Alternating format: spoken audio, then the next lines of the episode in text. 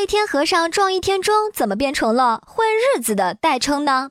做一天和尚撞一天钟的钟，指的是寺庙里的晨昏钟。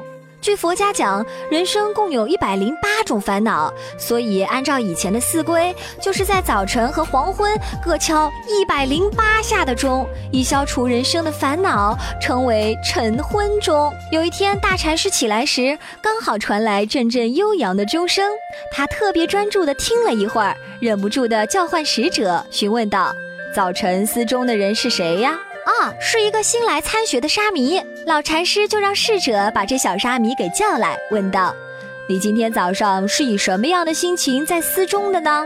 也没有什么特别的心情，师傅，只为打钟而打钟而已。不见得吧？你在打钟时心里一定想着什么？因为我今天听到的钟声是非常高贵响亮的声音，那是真心诚意的人才会发出这种声音啊。小沙弥想了想，然后说道。报告禅师，其实没有刻意念着，只是我尚未出家参学时，家师时常告诫我，打钟的时候啊，应该要想到钟即是佛，必须要虔诚斋戒，敬钟如佛，用礼拜之心来思钟。禅师听了非常满意，再三提醒说，往后处理事务时不可以忘记，都要保有今天早上思钟的禅心哦。